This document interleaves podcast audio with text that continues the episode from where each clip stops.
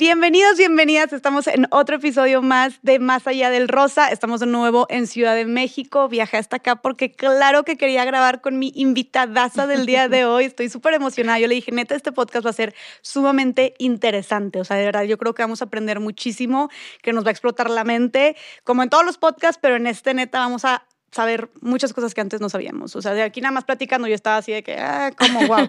Entonces, bueno, aquí tengo conmigo a Roy, bueno, Roberta Villarreal, me dice que prefieres que te digan Roberta. Roberta Villarreal, ella es, ella es fundadora de Hablemos Arte, maestra e historiadora, ¿verdad? Bienvenida, Roberta, qué emoción tenerte por acá, de verdad. No, yo estoy súper, súper emocionada y súper contenta porque me encanta hablar de estas cosas, entonces feliz de tener este espacio. Se nota que te encanta hablar de estas cosas, digo, nada más estábamos por teléfono poniéndonos de acuerdo y... Todo el podcast fue como media hora de plática y yo, sí, es que podemos hablar de esto y esto y esto. y yo de que, wow, sígueme diciendo, por favor, y hasta le dije, te voy a poner speaker para grabarlo y armar el podcast aquí por de todo lo que me estaba diciendo. Oye, aparte tú eres de Monterrey, ¿verdad? Sí, soy de Monterrey y me vine a vivir a Ciudad de México como hace un año y medio, un año por ahí, sí. Ok, y te estaba diciendo que pues tú eres de Monterrey, tu hermana también la conozco, Regina Villarreal, es de Monterrey. Para que sigan Choco Cakes, que es una repostera increíble. Claro, ajá, su hermana es doña y fundadora de Choco Cakes, que hace pasteles personalizados pero hermosos. Pero de obras de arte, o sea, el Van Gogh, que sí, su Picasso, todo. Pero lo hace tal cual, o sea, tú ves el pastel y es una, no te lo quieres comer, está precioso. Yo no entiendo cómo la gente pide esa clase de pasteles y se lo come, yo no podría. Sí, sí, sí, es, un crimen literal comértelo, pero está precioso todo lo que hace y le dije, oye, aparte Regina luego como que empezó y después ya tiene ahorita como su restaurante, ¿no? O sea, su... Sí, su cafetería y puedes ir a desayunar, todo. Está precioso también ahí en Monterrey. Aquí les vamos a dejar las redes de Choco Cakes también. Pero entonces yo, yo te decía, no manches que las dos súper creativas. O sea, y es creatividad y es emprendimiento. ¿Qué onda que las dos súper fregonas? O sea, de plano el tema de creatividad y amor por el arte y emprendimiento es algo que tienen de familia, ¿no? Sí, mi papá y mi mamá son súper artísticos y siempre chiquita era de cumpleaños, regálanos un dibujo.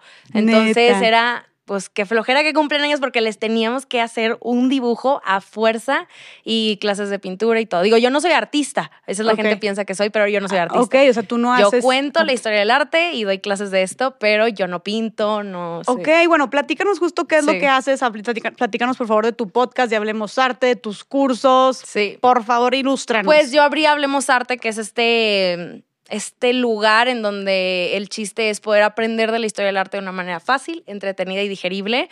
Entonces hay de todo, o sea, hago contenido en Instagram, podcast, YouTube, TikTok, este, mis clases que doy de ciertos artistas y lo abrí con el objetivo de, pues sí, poder democratizar más el arte y no nada más este aspecto de de que hay todos tengan acceso a, pero que lo podamos hablar de una manera muy entretenido. A mí también cuando lo estudié y lo sigo estudiando, eh, pues a veces puede ser como muy abrumador las palabras que se usan, eh, te hacen sentir como muy ajeno, a veces no te sientes lo suficientemente inteligente como para dar una opinión y siempre cuando hablas de arte con alguien es, pero es que yo no sé mucho. Entonces, bueno, esto es lo que yo, o sea, luego, luego. Fue lo que yo te dije empezando. todo el mundo cuando se acerca conmigo me hace lo mismo, como la misma observación. Y sí, yo también he estado ahí. No te sientes como digna de poder dar una opinión. Entonces, hablemos artes este medio donde todos, no importa si sabes mucho, poco eh, o nada, ese es tu espacio, porque vamos a hacer las preguntas que todo mundo tiene, que yo también he tenido,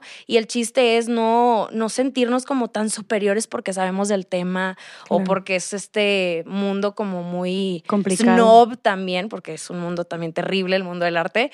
este, pero sí, es poderlo hacer mucho más fácil y que la gente se dé cuenta de que a todos nos gusta el arte, es nada más encontrar qué tipo de arte te gusta. O sea, yo no creo cuando alguien me dice, no me gusta el arte. ¿Neta? No creo. ¿Por qué no porque es como decir, no me gusta la comida salada.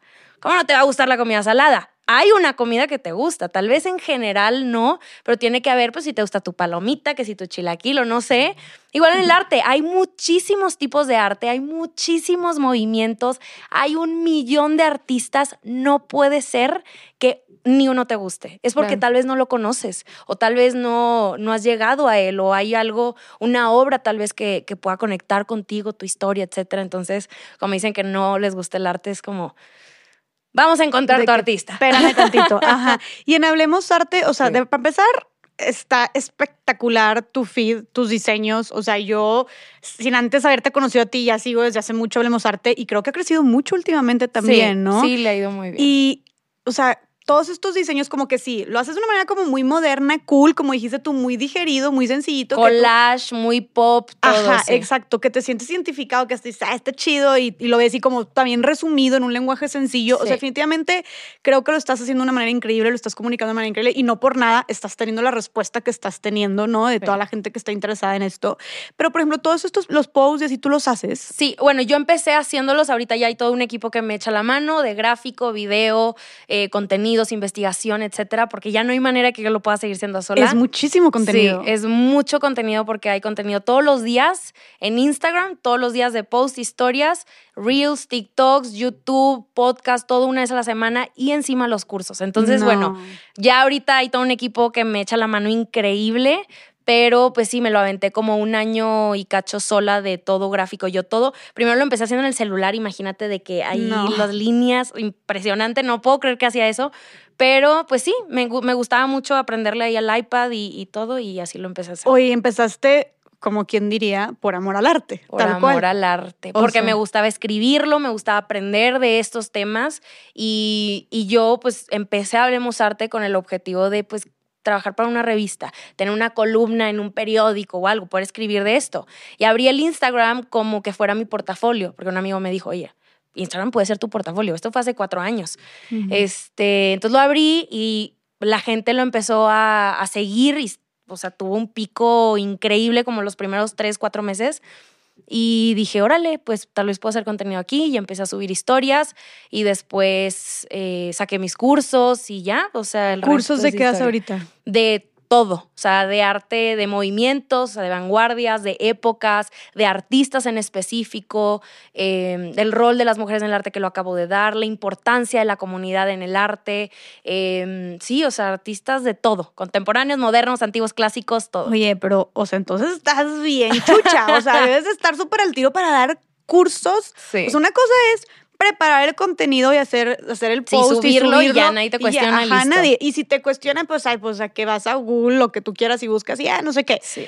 Pero dar una clase con preguntas y respuestas, o sea, te tienes que preparar muchísimo, me imagino. Sí, 100%, pero también creo que es la manera en cómo, eh, cómo dar las clases de, soy súper honesta, o sea, sí estudio esto, a esto me dedico, pero lo vamos a platicar muy muy ameno, muy así como tú y yo estamos platicando ahorita, así son mis clases. O sea, yo no me ando con prepotencias ni nada, o sea, es súper directo. Yo, si no sé algo, te voy a decir, oye, ¿sabes qué? Pues vamos a checarlo, vamos a checarlo ahorita mismo en cuando toca la hora de, de comentarios y preguntas y todo.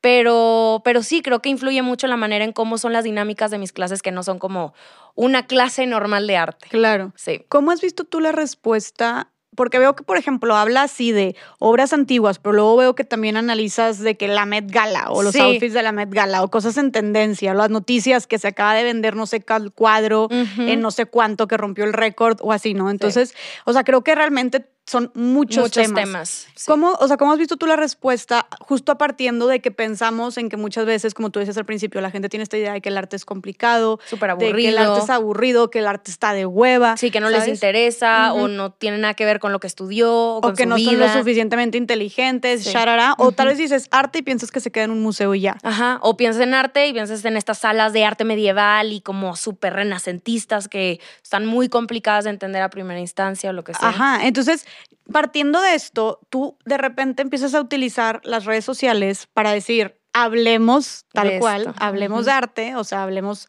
de todo esto. ¿Cómo has visto la respuesta de la gente? Increíble. O sea, que me acuerdo cuando yo empecé a Hablemos Arte, a mí me dijeron a diestra y siniestra que no iba a funcionar porque la gente en México no estaba interesada en el arte. Y yo, ay, pues es que entiendes de dónde viene, porque sí, a todo mundo le aflojera y generalizan de esta manera espantosa, pero fue como, no.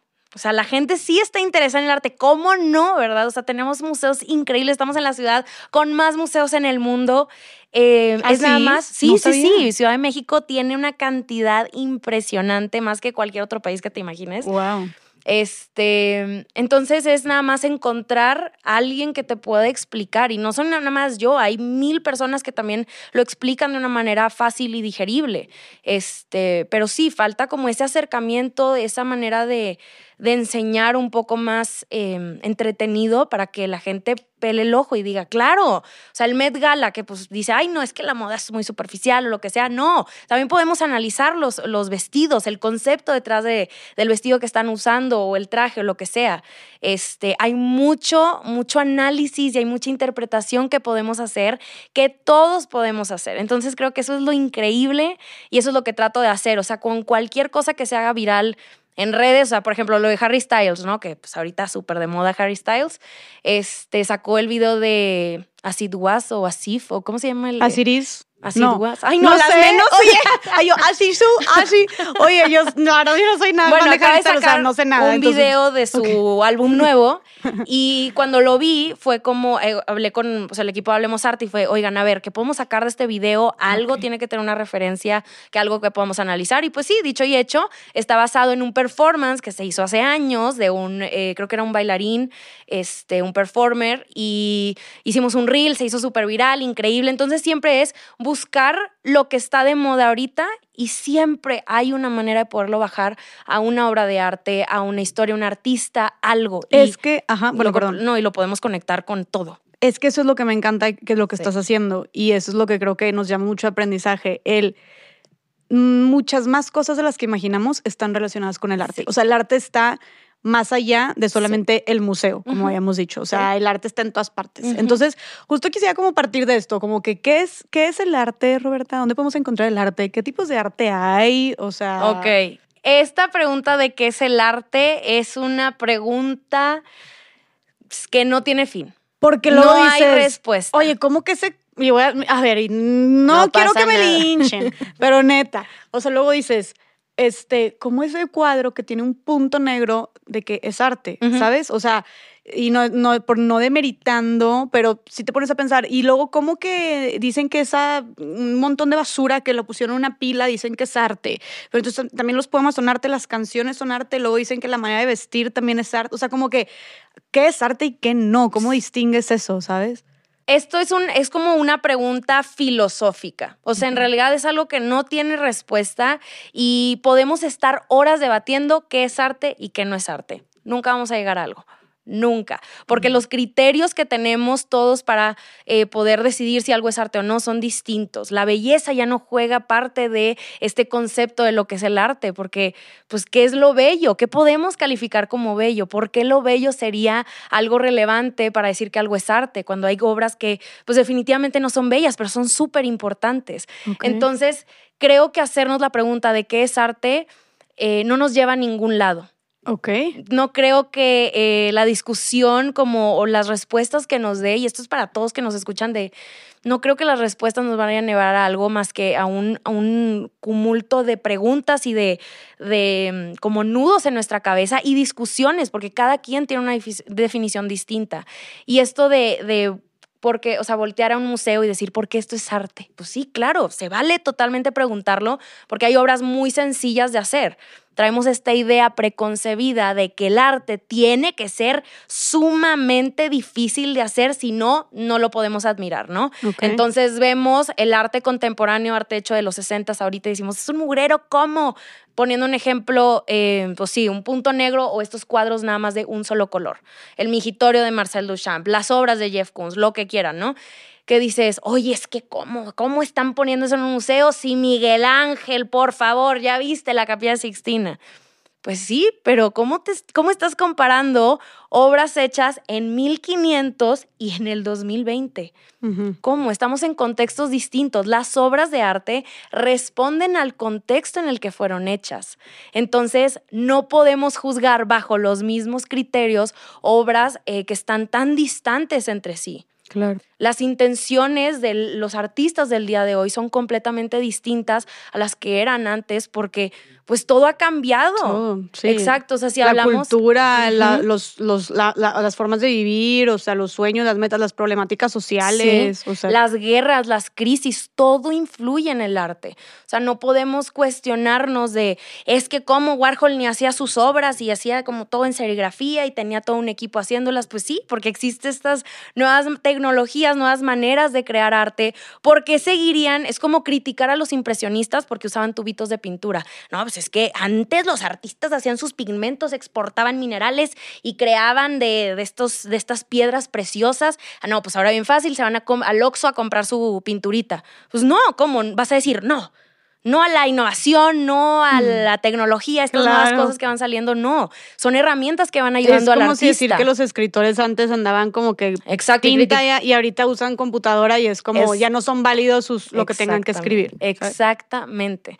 Entonces es enfocarnos en el contexto que estamos, voltearnos a ver y cómo es que el arte que tenemos el día de hoy refleja lo que estamos viviendo y refleja nuestra manera de pensar. Eso es todo. No podemos comparar arte ahorita con arte hecho de 1800 porque estamos en... Y entonces no dirías, o sea, cuando te dicen que es arte, tú dirías que no hay Yo una digo, respuesta. ¿a dónde te, no, ¿a dónde te llevo esa pregunta? Mejor hagamos, hagamos mejores ah, preguntas. me encanta. Sí, ¿te gusta? es correcto. Oye, súper. Y bueno, ya metiéndonos un poquito, dijiste ahorita que este, estuviste dando un curso de las, la historia de las mujeres en el arte. El rol de las mujeres en el arte, sí. Ándale, el rol. Ah. Eso me dijiste yo de que, ¿dónde, cuándo es el siguiente curso que yo me quiero meter? O sí, sea, se sí quiero abrir inscripciones porque fue una clase que me cambió todo. O sea, la disfruté muchísimo. Estoy segura que muchas personas aquí, si tú abres eso, claro que se, van a inscribir. Por favor, es más, todas vamos a ir a escribirle a Roberta que abra otra, una, un curso. Un curso, un grupo para esto. Pero a ver, platica un poco de este tema. Se me hace súper interesante cómo, o sea, qué, qué rol o qué papel jugaban las mujeres en el arte a lo largo de la historia. Cuando abrí esta clase, mi mayor miedo era que cuando hablamos de mujeres siempre las hacemos a un lado del resto de la historia. Es decir, o sea, no hacer una clase únicamente de las cinco mujeres que tienes que conocer más importantes del mundo, es como, ¿por qué no las estamos incluyendo en la historia? O sea, ¿por qué no hacemos una clase de historia del arte donde estén hombres y mujeres o sea, mismas cantidades. Mm. Siempre trata, o sea, siempre que hablamos de mujeres las hacemos a un lado. Claro. Pero quería hablar muy fuerte de este tema, entonces eh, pues se hizo esta clase de el rol de las mujeres en el arte porque no es nada más mujeres como artistas, sino las mujeres han tenido roles en el arte. Hemos tenido a las mujeres como musas, las mujeres como personaje secundario, como artista, como aprendiz, las pioneras, quiénes fueron. Entonces toda esa clase es de eso y es, es recorrer es la historia del arte y desde cuándo existen las mujeres en el arte porque existen desde la época, o sea, desde las cavernas de verdad. ¿Cómo? O sea, de ahí estos porcentajes se hacen estudios y descubren que solamente el 10% de las pinturas rupestres fueron hechas por hombres, el 15% fueron hechas por adolescentes y el 75% fueron hechas por mujeres. Y si nos adelantamos en el tiempo, en la época medieval tenemos a mil y un artistas que también haciendo estudios descubren que en una dentadura tenían eh, lápiz lazuli, que es como un mineral, era súper, súper caro, era un pigmento azul. Este, y decían, ¿por qué una, o sea, una dentadura de una mujer va a tener lápiz azul? Y era artista, claro. Entonces empiezan a ligar todo. Y tenemos artistas como, no sé, Hildegarda eh, de Bingen, que bueno, era esta científica, era, era una santa, hacía mil cosas, era artista. Era un una eminencia de mujer y estamos hablando de 1098, o sea, una época lejísimos, ¿no? Donde las mujeres ahí neta no tenían ni, voz, ni, voto, ni, voto, ni época medieval, o sea, una época es arte sacro. O sea, esa mujer se la estaba rifando contra el sistema. Y dicen, y en los libros le escriben sobre ella de, o sea, ella es como, o sea, ella pudo haber sido como la primera Leonardo da Vinci, pero no fue, y alabamos mucho a Leonardo porque pues ella es mujer. Ella fue la primera mujer en hablar de eh, el, orgasmo femenino, de la sexualidad. En la época medieval, ¿Cómo? No o sea, es una locura. Entonces tenemos estos ejemplos de mujeres muy, muy atrás y cómo siempre va evolucionando. Pero en el arte siempre vemos retratos de mujeres desde el punto de vista de un hombre. Ok, ¿cómo es desde el punto de vista de un hombre? pues tenemos a todas estas Venus, ¿no? O sea, las musas, este término de musas en el arte viene pues de la mitología, porque Zeus cuando crea todo dice, ay, como que algo me falta. Y le dice, no, pues es que a ver, te falta algo que inspire, algo que irradie belleza, algo que nos llame la atención. Y dice, perfecto, claro. Y crea las nueve musas, las nueve musas del arte, y son de la musa de historia, de la comedia, de mil cosas, este, las musas y pues lo que ellas servían literal para darle inspiración al artista a la hora de crear. Ellas no eran como eh, plasmadas ahí, pero inspiraban al artista para que el artista pudiera hacer todo. Pero eran, o sea, como era, eh, físicamente. Sí, eran como estas mujeres que inspiraban a los hombres artistas a pintar. Y se ponían al lado de ellos, o sí, Sí, esto es de la mitología. Ah, ok. Ajá. Entonces, eh, pues a partir de ahí tenemos a las Venus, que las Venus es el epítome de belleza, de sensualidad, de fertilidad, ya sabes pero siempre están retratadas las Venus pues, desde el punto de vista de un hombre. Nunca tenemos a Venus hechas por mujeres o que nos les enseñen. Entonces, estos estándares de belleza que existen desde hace muchos años, pues también nos van formando nuestra manera de pensar. Hija, tú, a las artistas mujeres también las educan con estos ejemplos, cuando también hay mujeres desde épocas y épocas atrás. Entonces, sí, es un tema. Pero estas, o sea, y, y, estas musas, entonces las musas eran, porque yo claro que había escuchado las musas, pero las musas eran como básicamente para inspirar a los hombres artistas. Y en una época más moderna tenemos a las musas que eran como la esposa del artista, no Gala, que era la musa de Dalí. Pues claro que no, o sea, eres más que eso, somos más que musas. No, y, y, aparte es irónico porque aparte, o sea, pues sigue siendo, ok, ya las mujeres tienen este rol o se, se les nombra ya en el arte, pero sigue siendo de que al servicio de un hombre, de cierta manera. Exacto, exacto. Y ahorita que dijiste de Hilde... Hilgarda, de Bingen. Ok, Hilga, Hilgarda. de Bingen, ok. Este, ella dijiste que pudo haber sido la primera Da Vinci, ¿verdad? Pero que no lo fue. O sea, porque, Da Vinci hacía de todo, ¿no? De todo, ajá, y, era una eminencia. Y ella también lo era en su época, pero por simplemente su condición de mujer no pudo serlo. Claro. Pero ¿por qué? O sea, ¿cómo era la condición? Digo, sabemos que si ahorita como estamos, imagínate darnos mil años atrás, pues sabemos que ha estado pues diez veces peor, pero ¿cómo era o sea, ser una mujer artista eh, en el pasado? O sea, ¿qué se enfrentaban? ¿Cuáles eran los obstáculos? ¿Qué discriminación? Pues no tenían ni acceso a educación, no tenían acceso, o sea, era ser, servirle al hombre, quedarte en casa y depende de qué época estamos hablando, porque también estamos, eh, pues va evolucionando el mundo, va cambiando estos contextos, pero la mujer nunca la ha tenido fácil para ser artista. Ni siquiera cuando tenemos este, a la mujer como aprendiz en estas épocas, tal vez donde las mujeres podían ya tener acceso a estos talleres de grandes maestros este, y aprender de ellos y sacar sus obras de arte. Pero ni así, porque sacaban sus obras de arte y el día de hoy se siguen confundiendo eh, bajo el nombre de pues, sus maestros. O sea, no les ponen el... O sea, hay un caso de, se llama Judith Leister, era una artista hace muchos, muchos años, junto con Vermeer, etc. Y em, pues ella hacía sus obras pero alguien, o sea, no se sabe hasta la fecha por qué o quién fue el que borra su firma y le pone la firma de Franz Hals. Franz Hals, que Franz Hals es otro artista muy importante para la historia. Y de hecho el Louvre compra una obra de Franz Hals, ¿no? Porque resultaba que era de Judith Leister.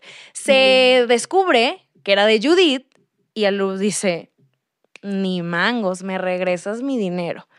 Así, entonces, o sea, ni aunque tuvieran acceso siempre se tapa estos nombres y no se nombran. Entonces es... es, Pero, la, pero la obra era la misma. Sí, es la misma. Pero la, vida que compraste, pero es el nombre. y en el arte importa mucho el nombre. Claro. Exacto, no por nada el Salvator Mundi, que es la obra más cara del mundo, se vendió a 450 millones de dólares porque era de Leonardo da Vinci. Pero ¿qué pasa? Descubren que no es de Leonardo, entonces, ¡pum!, baja de precio, ¿no? Y fue una inversión mal hecha. Sí, la cosa aquí es, o sea, se entiende que tiene que ver obviamente con la reputación del artista, pero la cosa es que las mujeres no tuvieron la oportunidad de crear esos renombres, esa reputación, por, por el simple hecho de ser mujeres. Me acuerdo, o sea, ahorita que decías esto me recordó a la, a la película de Mujercitas. Nunca la vi. ¿No la has visto? Era una este, la que acaba de salir, porque creo que hay otra más vieja. Pero era una, no sé en qué época vivían, creo que 1800, y era una de las, de las cuatro o cinco hermanas que eran, quería pintar y tal cual ella le encantaba y se tenía que esconder para pintar. Y una vez que ya su papá la descubre, como que le dice, oye, pues es que eres mujer, o sea, no hay manera de que tu trabajo vaya a ser reconocido porque es mujer y ella se enoja. Y es, de que como, y es buenísima, o sea, de verdad es muy buena. Y está pintando con otros hombres y hasta descubren que, o sea, hasta se da cuenta que ella pinta mejor que los hombres y así, pero le dicen, no, pero neta, tipo, no tienes oportunidad de que mejor dedícate a casarte, mejor dedícate a tener una familia, porque eres buenísima, wow, con todo lo que estás haciendo, pero recuerda cuál es tu estatus en la sociedad. Eres mujer. Y es más, hasta ya deja de hacer estas cosas porque hasta te ven raro que estés intentando ir contra el status quo, bla, bla, bla, ¿no? Entonces yo dije, no manches, o sea, ¿cómo también podemos ver, o sea, la invisibilización de las mujeres ha sido a lo largo de la historia, pero o sea, también en el arte. o sea, como que neta ha sido en todas partes. Ya hemos hablado de la literatura y también de las revolucionarias y de las que han estado también eh, participando en movimientos sociales, políticos, etcétera. Pero qué cañón que incluso en el arte también se borran sus nombres. Y, y cuando tenemos a nombres muy famosos y conocidos, eh, siempre se tiene que mencionar como este evento trágico en su vida para validar su trabajo. Un ejemplo, Frida Kahlo. Un ejemplo, Artemisa Gentileschi. ¿Cómo? Artemisa Gentileschi fue una artista increíble, barroca, este, y es muy, muy conocida porque tiene unas obras impresionantes, o sea, la manera en el manejo de la luz, de la sombra, lo fuerte que son sus temas, o sea, es una mujer picuda. Pero existe pues esta parte de su vida donde a ella, eh, su maestro eh, de, pues, el taller a la que, al que ella iba, la termina violando. Y se hace un caso muy, muy sonado en la época, entonces se van a juicio, a ella no le creen, entonces, bueno, estos ejemplos siempre han existido. Este, entonces, cuando se cuenta la historia de Artemisia, siempre es, es que mira este cuadro, por ejemplo, tenemos este de Judith decapitando a Holofernes, eh, que es una obra muy famosa de ella, que es un, es un una historia en donde Judith es como una heroína del pueblo porque llega a matar como este, eh, pues al enemigo del pueblo que iba a llegar a, destruirlos. Entonces eh, sale ella como decapitándolo. Y es una obra muy, muy fuerte y todos dicen, es que mira, o sea, está retratando ese dolor y ese enojo que siente porque la, pues pasó por esta, esta situación y el juicio y que no le creyeron y todo. La obra de Artemisia es suficientemente fuerte y digna sin eso que le pasó. No tenemos que justificar el trabajo de las mujeres artistas por X o Y situación que viven. Frida Kahlo no es buena artista nada más porque su, tuvo una vida trágica. Van Gogh no es esta eminencia porque era un güey sumamente en depresión. O sea, dejemos de romantizar estos eventos trágicos para validar el trabajo de estas mujeres artistas. No lo hacemos con los hombres. Nada más lo hacemos con las mujeres. ¿Por qué crees que sea esto? Porque las cuestionamos todo el tiempo y a los hombres los defendemos todo el tiempo. Y aquí no es una guerra de hombres y mujeres, nada más de cómo ha sido la historia. Y tenemos todos estos ejemplos y sigue sucediendo. Como si hablamos de una, o sea, hablando del mundo del arte, ¿verdad? Si yo te digo, ¿cómo es un hombre provocador en el arte?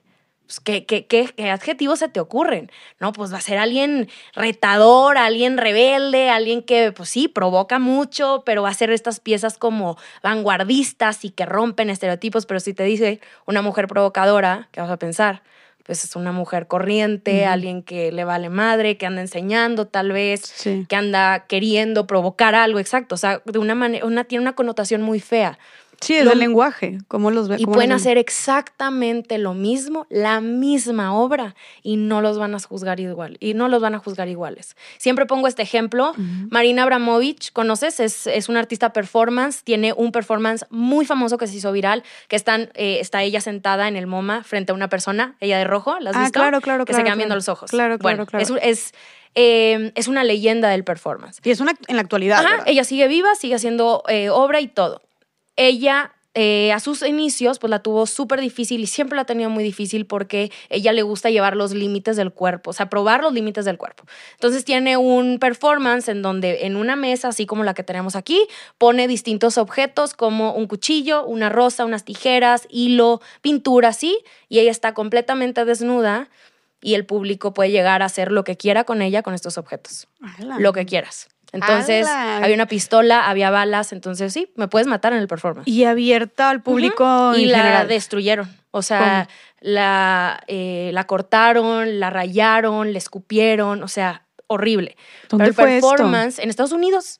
Ah, la madre, ok. Sí, eh, ella creo que es de Yugoslavia, pero eh, pues sí, todos sus performances icónicos los ha hecho por todo el mundo. Oye, y perdón, ¿esto se considera arte? Sí, el performance, sí, es como cuestionar algo, es ver hasta dónde puede llegar el cuerpo, o sea, todo trae un, una historia, un background detrás, ¿verdad? O sea, eh, para, sí, probar algo o tal vez enseñar algo que tú traes Lo- hay gente que lo, lo hace a través de un bastidor, hay gente que lo hace a través de la música, la poesía, etcétera. Marina lo hace a través del performance. Ok.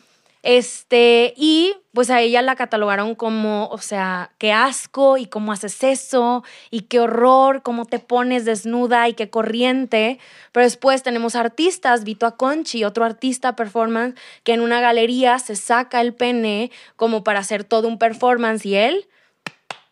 Bravo, bravo. Y No Marina lo dice de no puede ser, yo puedo hacer exactamente lo mismo que un hombre, pero a mí me van a tachar de lo peor. No, y, y ni siquiera, o sea, siento que hasta estuvo mucho más leve lo de ella, ¿sabes? Claro. Tenía más sentido. ¿Y por qué se sacó el pene? Pues hombre? también trae todo un sentido y un- una razón de por qué era un performance. Entonces, sí, estás probando algo. Probablemente lo de Vito Conchi fue muy bueno, tenía algo que probar, tal vez su concepto era muy bueno. Sí, o sea, tampoco pero lo como quiera, cuando tú escuchas, no, te, no cuestionas al Vito Conchi. Claro. No dices, ay, qué hombre tan corriente, oye, qué, qué pelado. Qué, qué- qué increíble, ¿no? Y qué, qué aventado, cómo lo hizo. Qué ¿verdad? innovador, qué vanguardista y la otra es una corriente. Hay una doble moral muy, muy fuerte también en el mundo del arte con las mujeres. Es que esa doble moral a mí, neta, o sea, como que las, ya como decimos en el feminismo, te pones las gafas violetas y lo empiezas a ver en todas partes. Pero Sí. yo no lo había visto también que pasa aquí en el arte. O sea, la doble moral la tenemos en todo, ¿no? Sí. En el trabajo, en la ambición, en la educación, en la sexualidad y ahora también en el arte, ¿no? Y en, se en el liderazgo. deliberadamente hablar así y dejarlas, eh, no mencionarlas. O sea, tenemos, y te platicaba por teléfono, ¿no? De este libro que es de Ernst Gombrich, que es un historiador muy importante y tiene el libro más vendido de historia del arte, que se llama La historia del arte por Gombrich. O sea, supongo que Es val- abarca toda la historia del arte, si se llama la histori- historia del Exacto, arte. toda la historia, o sea, principio hasta una época contemporánea. Ese libro se publica en 1950. Este libro, te estoy hablando, se han vendido 10 millones de ejemplares. Se utiliza como, es la referencia para cualquier pregunta que tengas. Los maestros lo utilizan, se hacen ensayos, críticas, todo. O sea, es, es una Biblia de la historia. Ok. Se hace en 1950 y no tiene ni un nombre de una mujer. No es cierto. Ni uno.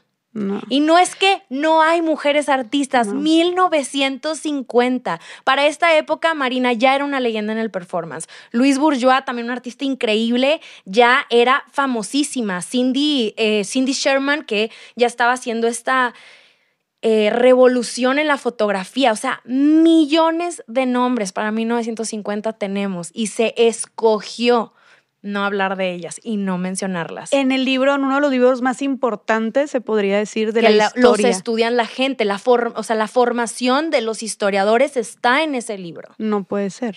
y no hay ni una sola mujer. Entonces, no es, No o sea, tenemos también que cuidar la manera en cómo hablamos sobre las mujeres en el arte, porque no son, o sea, no son olvidadas, no se han dejado a un lado.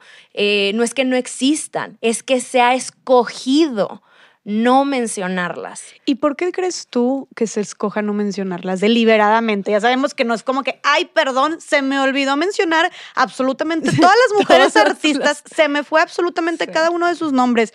Como dijiste tú, es algo intencional, ¿no? Sí, ¿Por qué crees tú que sea, que, que sea esto? Ay, no sé.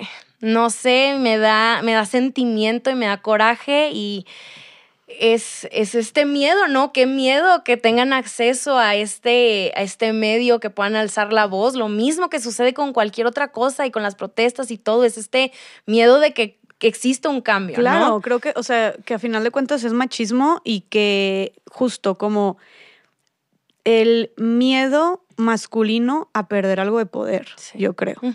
O a cederle poder, 100%. nombre, voz, espacio sí. a las mujeres. Porque pues toda la historia han estado relegadas. Pero entonces, sí hay. O sea, sí, hay, ha habido y mujeres. miles, o sea, con hay más nombres de mujeres que tal vez de los que sabemos de hombres. Muchísimos. Y de cada época, de cada movimiento hay mujeres. Es nada más que es nuestra, es nuestra responsabilidad. Si no los encontramos en libros, pues investigar dónde están. Claro. Investigar eh, qué mujeres artistas están en tu movimiento favorito. O sea, si a ti te empieza a gustar y te empiezas a obsesionar, no sé, con el surrealismo y te encanta Dalí, te encanta todo esto, pues perfecto. También es tu deber investigar qué mujeres están haciendo surrealismo o que hicieron surrealismo, ¿no? Claro. Este, sí, nosotros también nos toca investigar. Y sabes que está muy cañón porque en eso de que dijiste de la historia, esto es de la historia del arte, pero en todas las historias Sí, de de todo, todas como las dijimos, de las guerras, de la Sí. política, de la, de la ciencia, ¿no? Sí. De la religión. O sea, en general en la historia las mujeres han sido borradas. Recordemos, o sea, cuando estamos en primaria, los libros de historia. Yo no recuerdo Yo a no ninguna recuerdo a mu- sola nadie. mujer. Recuerdo a Sor Juana Inés de la Cruz y acaso a la Malinche. que se habló, ajá, una y Claro. otra, y eso es todo, Se acabó. ¿sabes? Pero cuántos hombres revolucionarios y héroes y líderes y políticos hemos visto. Entonces Pues, sí, y yo también, o sea, siento que todos los maestros, los que se dedican a, a- a educar, a dar clases y todo, yo también me siento con esa responsabilidad de que tenemos que agregarlos a agregarlas a nuestras clases. O sea, no podemos, o sea, escondernos detrás de este, pues es que es lo que hay. Es que pues en este libro que yo me estoy basando, pues nada más hay hombres. No, hay que agregarlas y sí, es más trabajo porque va a ser más difícil encontrar ciertos nombres, pero ya hay libros que nos van a dar toda esta información. Claro. Entonces, pues sí, tenemos una No. responsabilidad de seguir contando la historia como pasó. Y es lo que tú estás haciendo también. Me encanta, sí, y es un, es un, es un trabajo también porque yo también me veo inmersa en este mundo, eh, que yo, pues, yo crecí en este mundo también, yo también crecí pensando que no había mujeres o que había muy pocas, y yo también di clases de puros hombres. Y que me da pena, claro, pero es como, no, pues qué bueno que me di cuenta que no. Y que ahora es hacer un cambio en las clases y hacer un cambio en los contenidos que compartimos y que no se nos olvide que ahí están. Y no hay que seguir, eh, pues, eh, no hay que escoger no nombrarlas. Claro. Ah, Creo que sí, tenemos que hacer este es- esfuerzo y trabajo Claro. extra, como dijiste tú, en buscar, en investigar, en preguntar. Pues hagámoslo, digo, también tenemos a un clic toda la información, ¿verdad? Sí.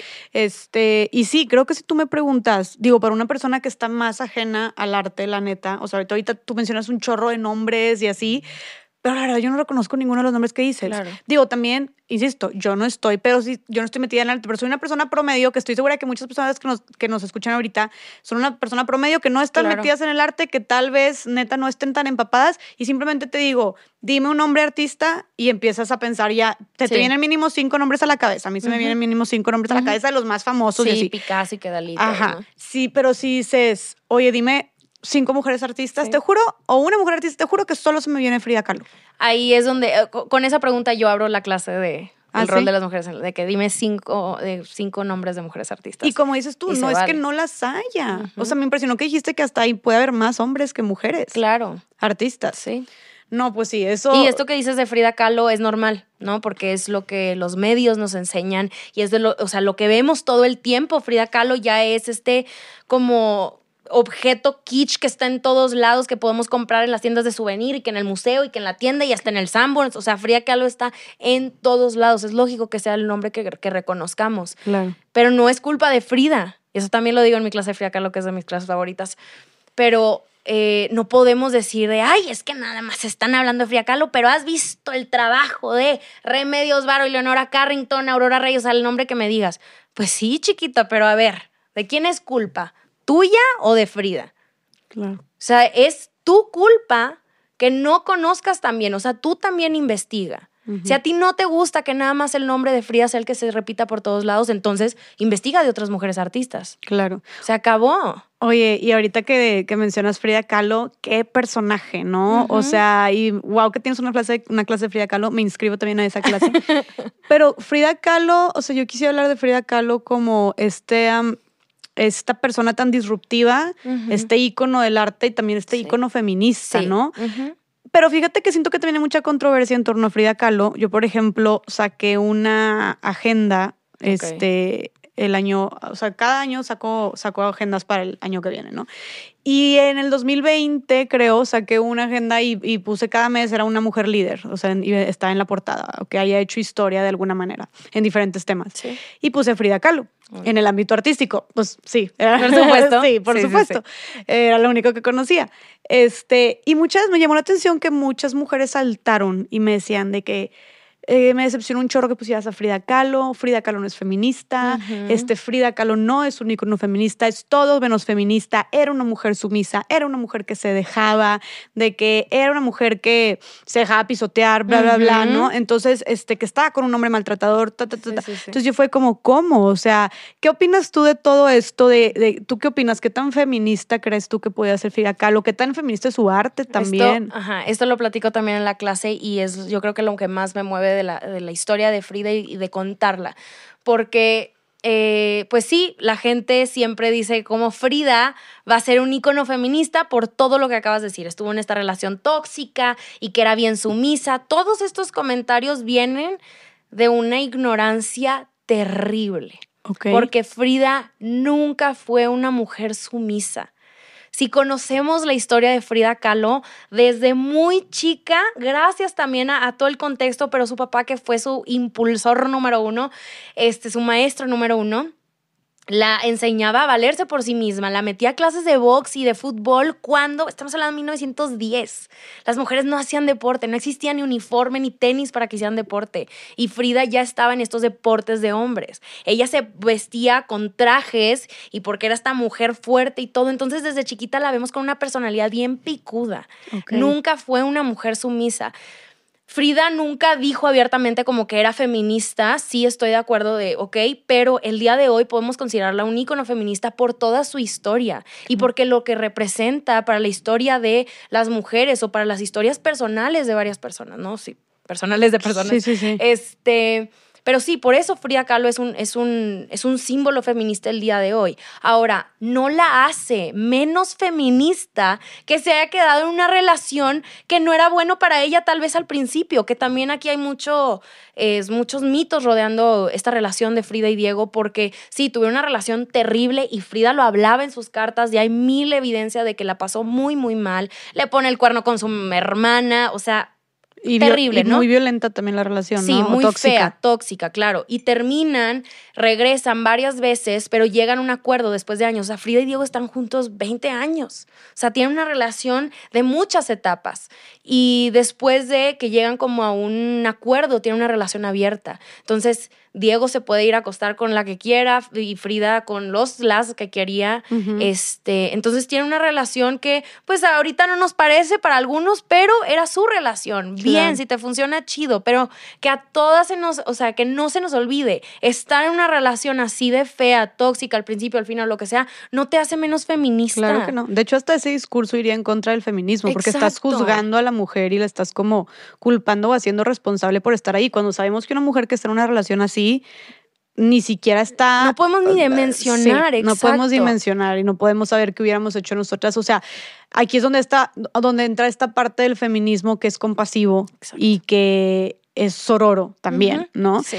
Entonces, claro, demeritar a una mujer que hizo tanto y también, a ver, aunque no se, aunque no se consideraba feminista, hay miles de mujeres que ahorita son íconos feministas en la historia que ni siquiera se llegaron a considerar ellas mismas feministas. Claro, pero porque lo que representan para nosotras el día de hoy, ¿no? Claro, todo Su historia, lo que hicieron. Que rompieron paradigmas, cuestionaron sus roles, salieron y rompieron con también los estereotipos, fueron líderes, eran mujeres conocedoras, sabias, o sea, simplemente las famosas brujas, Exacto, ¿sabes? Sí. O sea, por ahí también eran mujeres, muchas mujeres feministas y maybe ni siquiera bueno, es que no sé en qué años fue esto, pero digo, fue un periodo muy largo, pero tal vez ni siquiera se reconocía el término feminismo como tal, ¿no? Pues no, porque fue a finales de 1800 cuando empezó esto.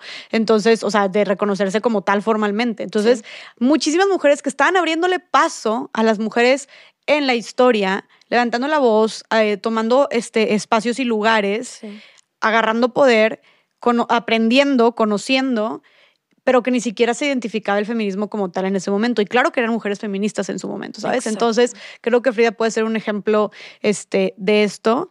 Y también creo que algo que cabe, o sea, que vale la pena como reflexionar, yo digo como que, ok, bueno, Frida se, se, puede considerar feminista por todo esto, como esta disrupción que tenía, ¿no? Sí. Pero realmente su arte, ¿qué tan feminista es? Eh, eso es un tema también porque el arte de Frida Kahlo no es arte feminista ¿Qué es un arte feminista? Pues que toca precisamente todos estos temas, que tiene la intención de denunciar y que tiene la intención de protestar contra esto. No podemos llamarle a todo el arte hecho por mujeres arte feminista. Muy distinto que sea un ícono feminista, que sea una mujer feminista, pero puede ser una mujer y crear naturalezas muertas las naturalezas muertas, pues objetos inanimados que la gente pintaba, ¿no? Este, es eso. Y no te hace menos o más feminista porque sí lo haces o no. Frida Kahlo lo que hacía era retratar su historia y lo que hacía era retratar a sus seres queridos. Entonces, no, ella, lo que ella hace no es arte feminista, así como eh, pues sí, no podemos encerrar a todas estas personas dentro de cajitas porque, ah, es mujer. Sus ideas políticas, sus ideas eh, de su vida, lo que sea, eso es una cosa, lo que ella decide retratar en su arte es otra. Entonces, decir que todo el arte hecho por mujeres es arte feminista, pues también es, viene como de este machismo tan cañón que lo traemos, que pensamos que las mujeres nada más pueden pintar cosas tan fuertes, que eso también es un tema. Las mujeres siempre, siempre tienen que tocar temas difíciles, en que protestar, tienen que hacer arte revolucionario.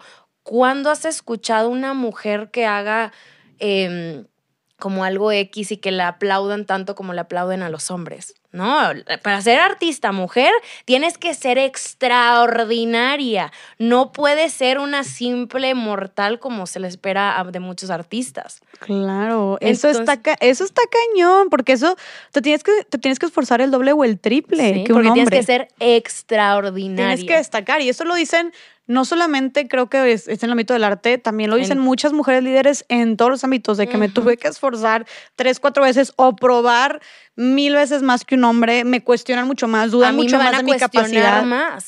por el hecho de ser mujer. Exacto. que te, ¿cómo se dice?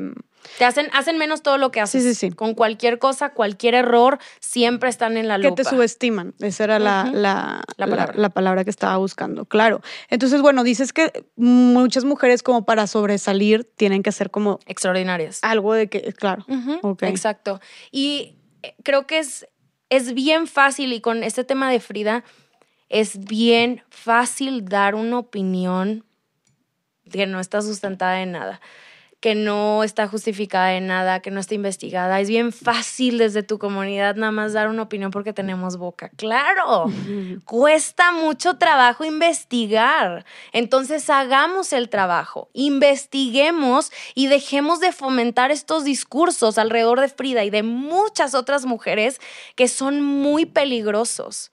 No podemos seguir haciéndolo. Discursos como el de que no es feminista. Ajá, que no es feminista por tal y que su arte ni es tan bueno. Es que lo, has visto, son puras caricaturitas y no manches, hay mejores, sí. Pero ¿en qué contexto está Frida? En el muralismo, donde era arte popular, que todo mundo entendiera, que, era, que fuera del pueblo. Frida crece con toda esta influencia. ¿Por qué esperaríamos que artistas como Frida pintaran como Leonardo da Vinci? No tiene sentido.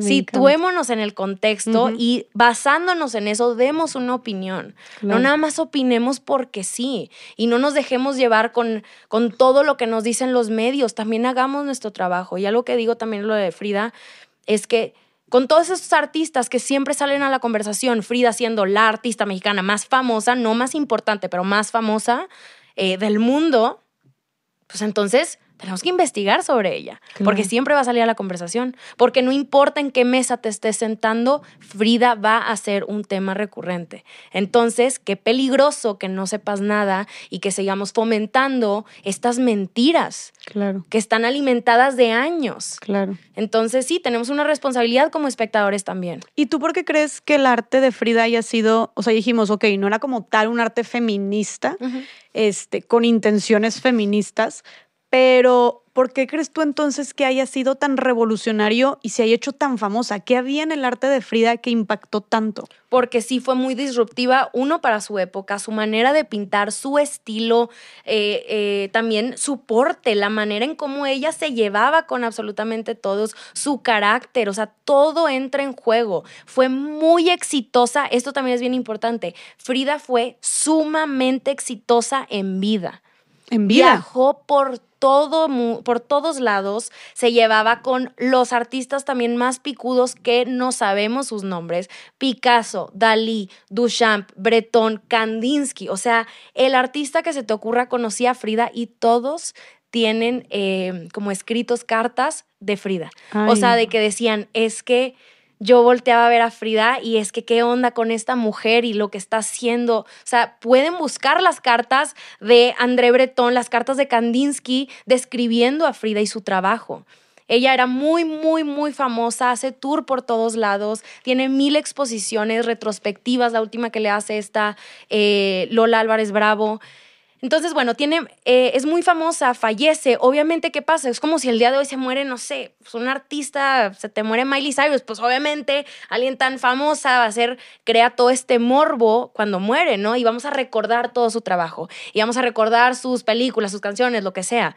Entonces empieza a ser mucho más famosa, la obra de Frida se empieza a vender, que si Madonna compró una obra en el 2000, al inicios del 2000, pues sí, explota, pero eh, cuando la Casa Azul, cuando Frida fallece y la Casa Azul se convierte pues en el museo que conocemos el día de hoy, eh, tenía varios lugares cerrados y hasta el 2004 creo que se abren varios espacios y se descubren más de 20 mil documentos, más de 10 mil libros, fotografías, eh, muchas cosas que no se conocían de Frida. Entonces, claro que se hace toda una campaña, oye, no, pues por todos lados se hace viral, descubrimos esto de Frida, hay esta información que no sabíamos.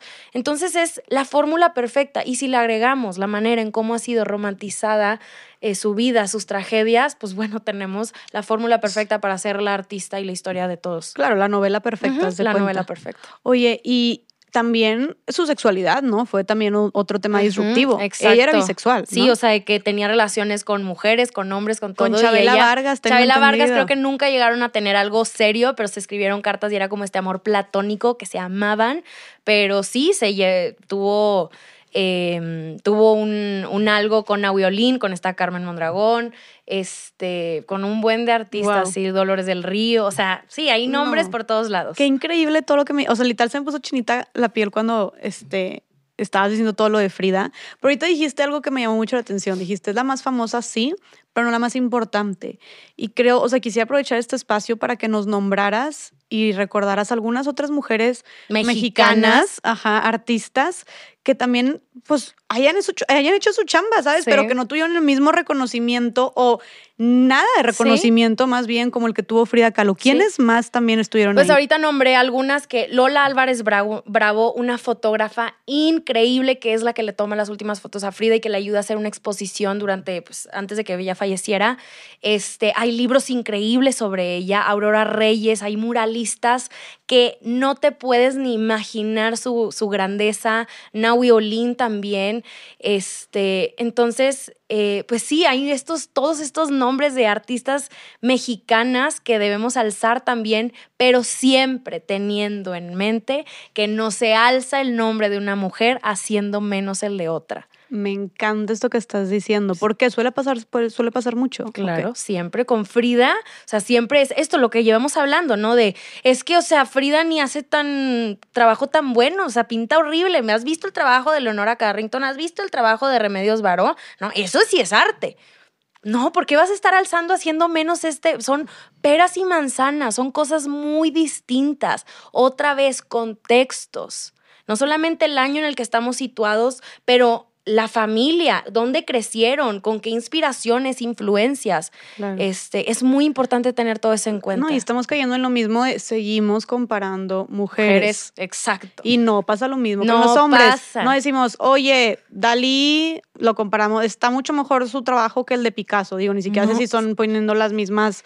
Pero Sí, sí, es que sí pasa. sí, ni así- siquiera son los mismos, ni- los mismos tipo, Exacto. época, etcétera. Y la gente como quiera compara a las mujeres. Nada más por el hecho de ser mujeres las echan Eh, todas en el mismo costal. 100%. cabrón. Y se espera mucho, se espera eh, pues seres extraordinarios y si no, eres o sea, una conformista Claro. y no importa lo que hiciste. Oye, y ahorita, Roberta, dijiste que, o sea, tal cual, tal, tal vez el, el arte de Frida no fue feminista, pero ¿qué sí ha sido o qué sí es un arte feminista? ¿Cómo podemos ver el feminismo a través el del arte. arte? Ajá. Pues, por ejemplo, todo el trabajo de las Guerrilla Girls, que también lo veníamos platicando, que son este, este mm, grupo de mujeres que se dedican a denunciar esta esta falta de representación de mujeres en el arte. Su trabajo es increíble y ahorita que decías de que, ay, sí, muchos nombres que estoy aventando, sí, los aviento también para que investiguen. Aquí les estoy dando nombres y herramientas para que pongan en Google y tengan esta listita y todo. Las Guerrilla Girls son mujeres que tienen que investigar porque han sido sí considero como un parteaguas en, en la historia eh, del, arte feminista. Ellas nacen en 1985 porque el MoMA, eh, pues, este Museo de Arte Moderno en Nueva York, iba a hacer una exposición y la empieza a vender como la exposición de arte moderno más completa que han visto. Iban a haber más de 100 artistas y wow, y eran como tres o cinco mujeres. Entonces, este, este conjunto de mujeres se empieza a levantar en armas, básicamente decir, ni mangos. Y lo que hacen y lo que, o sea, su trabajo son como en este estilo como de, de pósters, este, como que ponen estadísticas, es muy sarcástico, este, lo ponen por toda la ciudad, se meten a los museos, también hacen por ahí como intervenciones y son bien, pues bien abiertas a hablar de ese tema, estadísticas de cuántas mujeres... Em, hay en, el, en, pues en ciertos museos que sacaron una estadística de el 87% de las obras que hay en museos de Estados Unidos son de hombres y el 83% son hombres blancos. Ah, la madre. Entonces, sí, o sea, de que estadísticas preocupantes. Y, visibilizan todo esto. Exacto. Entonces, eso es arte feminista porque se dedican a denunciar toda esta, esta falta de visibilización y lo hacen a través de estas máscaras de gorila. O sea, ellas se ponen se máscaras ponen de máscaras de gorila. Nadie sabe quiénes son las Guerrilla Girls. O sea, es este. O sea, pueden ser muchas. O sea, tú puedes ser una Guerrilla Girl eh, porque pues, te metes y tú nada más vas, intervienes y haces cosas. Este, pero el objetivo es que no se vean sus caras para que no las hagan menos, porque siempre les sacan cosas, ¿no? Digo, que les critiquen eh, su físico, lo que sea. O sea, ella es no, yo no importo, lo que importa es el mensaje que estamos mandando. A mí no importa que me reconozcan, quiero que prestes atención. Claro, que el protagonismo sea tal cual la lucha, no las personas que lo están llevando a cabo.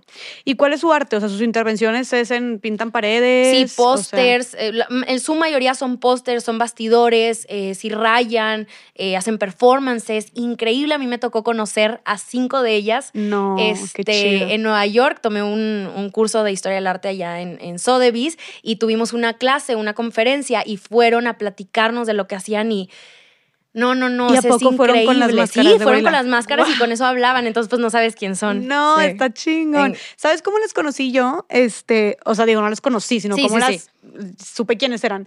Este, por un, un póster justo que era una mujer como desnuda, acostada. Amarilla. ajá, amarillo. Yo creo que muchos lo vieron porque seguramente se hizo muy viral pero que decía, do women have to be naked, to, get, into, the, museum? Ah, into the, into, the Met Museum. Ándale, ah, Met Museum, ajá.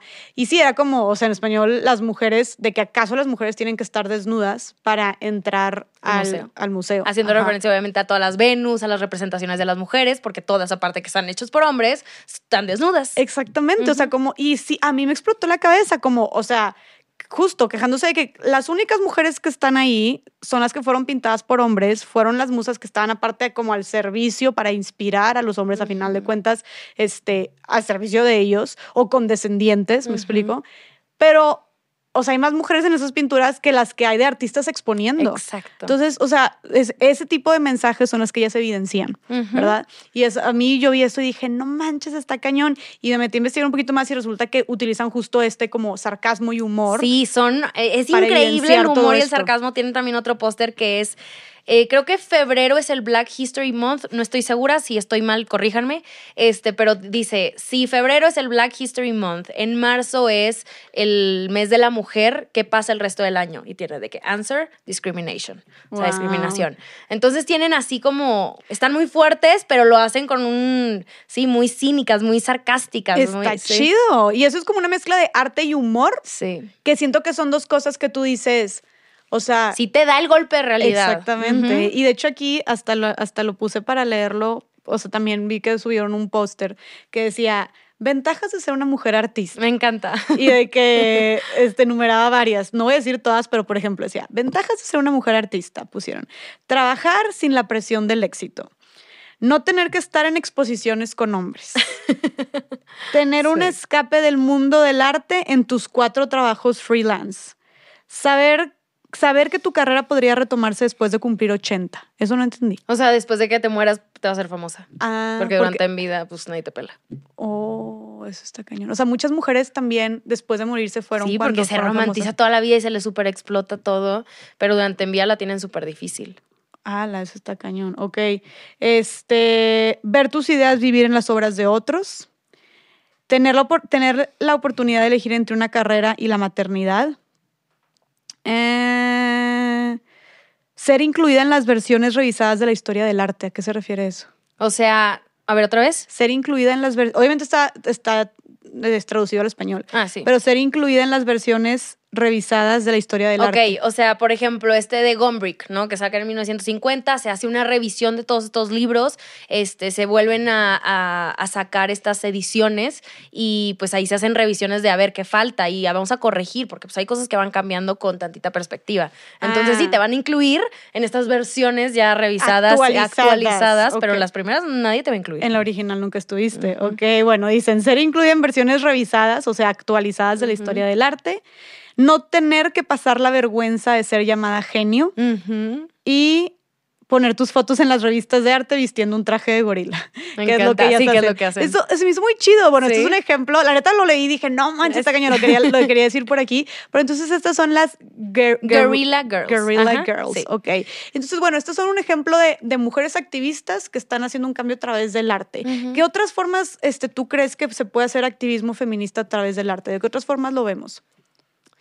Por ejemplo, ahorita que, o sea, es que es también tema controversial, el tema de la iconoclasia, Ujú. ¿no? A mí me encanta. que es de este, esta, eh, que últimamente cada vez es más, ¿no? Ujú.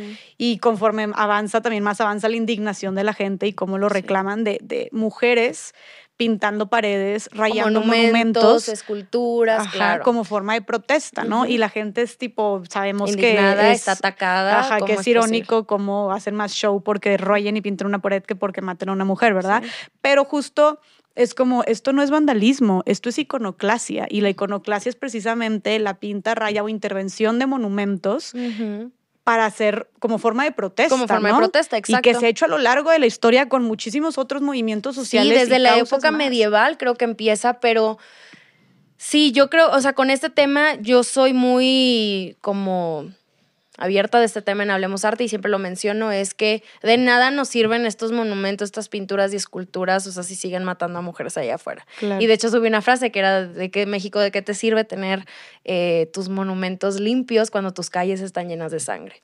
Claro. Y a mí me dicen, ay, no, pues es que imagínate que de la nada rompan y destruyan la Mona Lisa. Pues que, pues que la rompan. ¿Y cuál es el problema? Es una pintura. Ujú. Ok, sí, que es muy importante para la historia y hay que conservarlas, y sí, exacto. Pero lo que estás viendo en los museos, la mayoría son falsas también. Entonces, no importa, o sea, eh, lo mismo que qué es el arte, estamos prestando, estamos poniendo nuestra atención en algo que realmente ahí no hay respuesta, ahí no hay nada, veamos la razón detrás de todo esto. Ok. O sea, sí, las obras de arte se tienen que recontextualizar también. Claro. Lo que representan en ese momento que se hicieron ya no es lo que representan el día de hoy. Claro, o sea- el ángel de la independencia ya no funciona igual. Porque no nos sentimos ni independientes ni libres, que es lo que representa, ¿me explico? Y también se me hace algo muy poderoso el hecho de que siento que también la intervención a estos monumentos sigue siendo como dejar una huella en nuestra historia. Sí. De que las mujeres mexicanas estamos atravesando en la historia, o sea, un, digo, creo que en general México, ¿no? Sí. Este, pero sabemos que estamos en números rojos y la situación es sumamente preocupante en cuanto a violencia contra la mujer en México. Entonces, que estemos plasmando eso en las calles, en los monumentos, es parte de escribir nuestra historia, ¿no? Y, es volteas parte, a ver y ya, exacto, y ya está recontextualidad, ya significa otra cosa. Exactamente. ex- Entonces, como que siento que tiene un- es, es algo mucho más profundo que simplemente, ay, salen a vandalizar, ¿me explico? O sea, pero entonces tú dirías, Roberta, que eh, la iconoclasia, el rayar, pintar, intervenir y la, esta intervención en monumentos es una forma de arte, porque Sí. es una forma de protesta, pero Sí. también es una forma de arte. Pues yo creo que sí, porque a ver, si nos vamos hasta lo más abstracto de lo que es el arte, es como poner tu postura en algo de una manera como, pues no sé, es que ya sé, está muy controversial, está muy polémico ese tema. Y no sé cómo, o sea, porque decir que algo es arte es también, o sea, tener muy claro lo que no es arte. Yo no lo tengo claro. Porque Ok. para mí todo puede ser arte. Así me dicen, ay, pues entonces todo es arte. Pues sí, o sea, no sé qué decirte que no es arte, porque todo se crea con una intención. Y sí, nos podemos ir a extremos, pero no quiero caer en esos extremos de, ah, no, pues entonces si yo voy y, y mato a alguien, entonces eso va a ser, arte". pues no, ¿ok? Este, Ujú. pero sí decir que, o sea, no sé cómo, cómo calificar lo que algo es arte, porque tampoco sé cómo calificar lo que no es. Creo que a Claro. mí no me corresponde, no me siento lo, lo gran, lo, lo- como esta... ¿Autoridad? o- Sí, como esta autoridad de decir lo que no es arte. Claro. Entonces, yo entiendo por qué se hace. Y si tú no entiendes por qué rayan monumentos, esculturas y tiran y, y queman y todo, pues qué privilegiado, qué padre no entender. Porque habla que pues no estás en esa posición. Que estás muy ajeno al problema. Exacto, pasa lo mismo con el graffiti, el street art, ¿no? Que había eh, cuando empieza el, pues el street art en Nueva York, que pues todos están indignados, ¿cómo están rayando las paredes? No puede ser. Pues sí, los privilegiados de Manhattan gritaban eso nada más. Porque no lo entendían, porque que no tiene la necesidad de estar rayando para probar un punto, para que te escuchen, para que sepan tu nombre, para marcar un territorio, para reclamar tu lugar. Claro. Entonces, no entender es un privilegio y ojalá pudieran nada más darse cuenta que em, el problema no está en que estén rayando, el problema está en otro lado. Claro, y, y el problema es por qué están rayando. ¿Por qué están ¿Por qué rayando? llegaron al punto Exacto. de tener que estar rayando? ¿Qué tan desesperadas están esas mujeres que no hallaron otra cosa más que ir a rayar un maldito monumento? Porque eso es lo único que pelamos, ¿no? Y a como quiera, los que defienden como, ay, cuando rayaron, no me acuerdo qué escultura fue afuera de Bellas Artes, era como un güey en, en un eh, caballo que era de un artista que al parecer estaba vivo y que de hecho lo subió a su Instagram de que qué bueno, qué bueno que rayaron mi obra, a mí no me importa. Neta. Pero todos los que, de, que, que defienden estos monumentos y así, ¿cuándo los volteas a ver en tu vida? Mm. ¿Qué te importa? Sí, ahora muy patriota, ahora sí. Ay, no, no, no, ojalá no me cancelen por todo esto, pero de verdad que, que nunca los volteamos a ver. No sabes ni cómo se llama, no sabes ni qué artista lo hizo, ni lo que representa. ¿Quién es ese del caballo? Dime, explícame, ¿por qué te importa tanto? Sí. O sea, entiendo me que es... ría, pero es que, que es- tienes toda la razón. que es, muy cultura. irónico. Yo entiendo porque yo defiendo el arte también. Claro. Yo sé lo que importa eh, tener estos, eh, to- todos estos patrimonios culturales y tener estas esculturas y que representen nuestra historia y nuestra gente. Sí entiendo. Pero de nada sirve que exista eso mientras tenemos otro problema.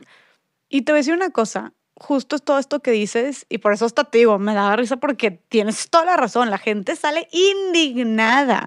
¿Cómo pueden estarle haciendo eso a las Como si les rayaran su a, casa, ajá, claro. a las, a, a los monumentos, a las estatuas, etcétera, las esculturas? Cuando, como dices tú, o sea, dime el nombre de el fulano que está ahí y no sabes ni madres, ¿verdad? Este, entonces yo creo que más bien lo que hay de fondo no es que te indignen los monumentos, ni que seas un artista conocedor, que sabes apreciar todo este arte y la historia, etcétera. Creo que más bien lo que te incomoda es la lucha de las mujeres, ¿no? Lo que te incomoda es que las mujeres están levantando la voz, que las mujeres están protestando, que las mujeres ya no se están quedando calladas. Yo siento que va más por ahí, que, que neta, como, así como intencionalmente borran a mujeres de los libros de historia, o sea, es un hecho de que también intencionalmente hay un como rechazo hacia la libertad de las mujeres, Y ¿sabes? aparte, se limpian.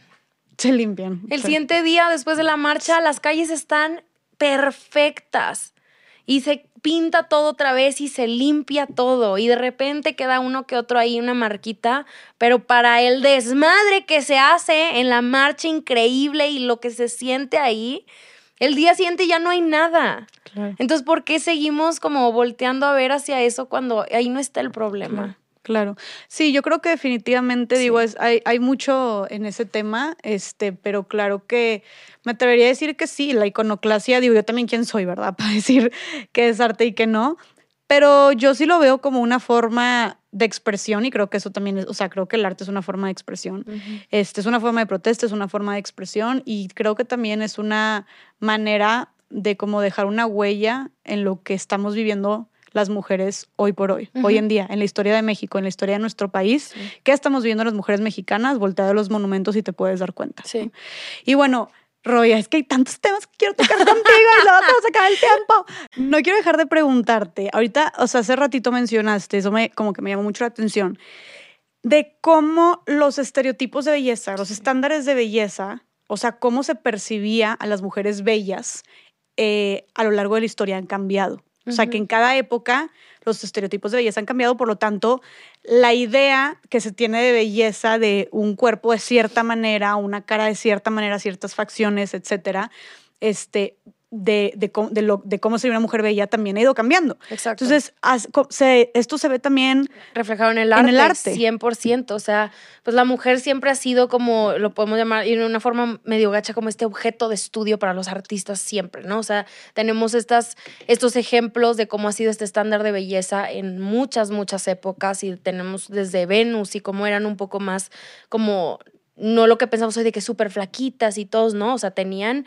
eh, tenían la panza y tenían brazos más, un poco más grandes y era como para poder eh, denotar esta fertilidad de que podían y que se habían embarazado incluso, ¿no? Entonces hay muchas razones de cómo ha ido cambiando y creo que un ejemplo perfecto para esto es el trabajo, y sí lo quiero recomendar mucho, el trabajo de Jenny Saville, que es una mujer artista, es, creo que es británica, no estoy segura, o de Estados Unidos este, pero ella hace em, mujeres gordas en su trabajo.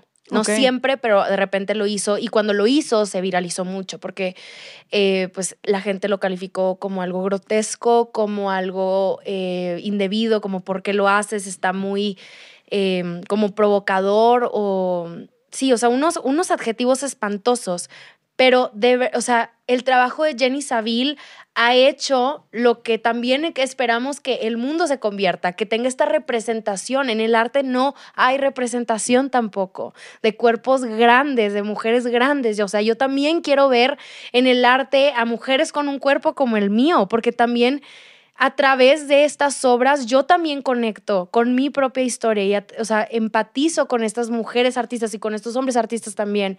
El arte a mí también es, es, pues es algo importante en mi vida. Y si tú también creces pensando que la belleza en un cuadro, la belleza en el mundo es de tal manera, pues va a ser lo mismo que en las películas y lo va a ser lo mismo que en las revistas. Entonces el trabajo de Jenny Saville de verdad pone... Em, pues en primera plana el cuerpo de una mujer real y que no se ve como siempre la han retratado los hombres. O sea, una mujer con un cuerpo em, con celulitis y un cuerpo más grande y también puede ser eh, una persona andrógina o una persona con vulva que se identifica de otra manera. Entonces, o sea, hay una representación increíble en su trabajo y sí, a veces te puede impactar porque aparte lo hace adrede, lo pone en unos bastidores enormes. O sea, le gusta entrar a la incomodidad. Monumental, que eso también es bien importante. El tamaño de las obras importa mucho, porque va a hacer que el mensaje se intensifique. O sea, ¿qué sería del Guernica de Picasso, que es esta obra gigantesca que retrata estos horrores de la guerra y en España, si no estuviera de casi 10 metros?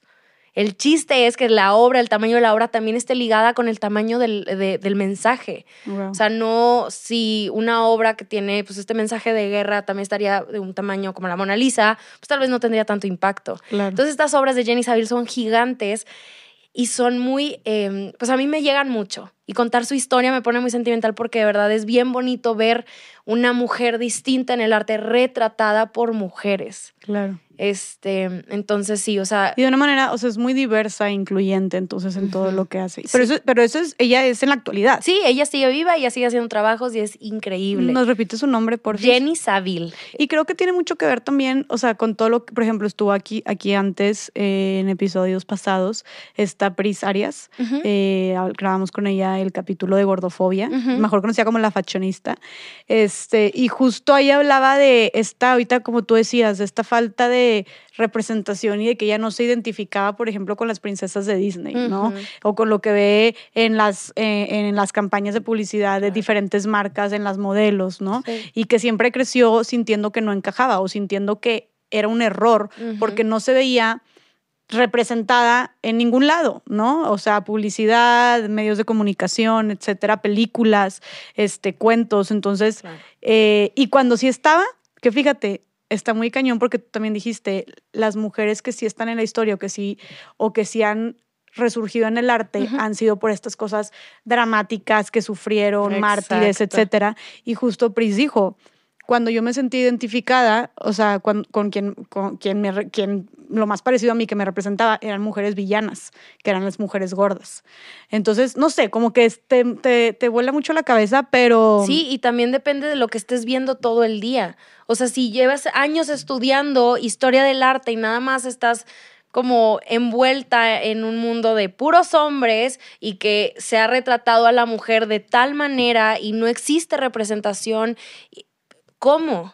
¿Cómo? Pues nada más estás viendo todo eso y no te vas a ver ahí en ningún momento. El arte también sirve para sentirte que sentir que perteneces a algo. O sea, el arte también tiene ese poder. No nada más existe para contar historias y listo, es para también pues, sentir que eres parte de algo y que puedes conectar con historias de, de artistas. Entonces, por eso es bien importante tener mujeres artistas eh, pintando a mujeres también, o sea, mujeres pintando a mujeres, porque es bien bonito y porque nos entendemos. Qué chido. Entonces, sí.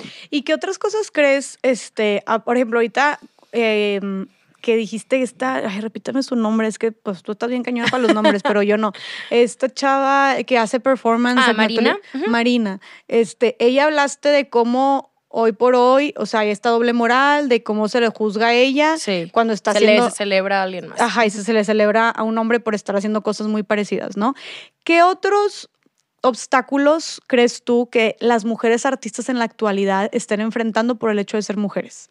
Yo creo que el que las llamen como muy exageradas que es algo con lo que creo que muchas batallamos. Yo batallo mucho con ese, esa palabra. ¿Ah, sí? Que me ven exagerada, como que pinten como unos temas como tan fuertes, tan, eh, tan poderosos y que digan, ay, es que, o sea, es que exagerada. O sea, las cosas no son así. O que traten de hacer menos todo lo que tú estás sintiendo.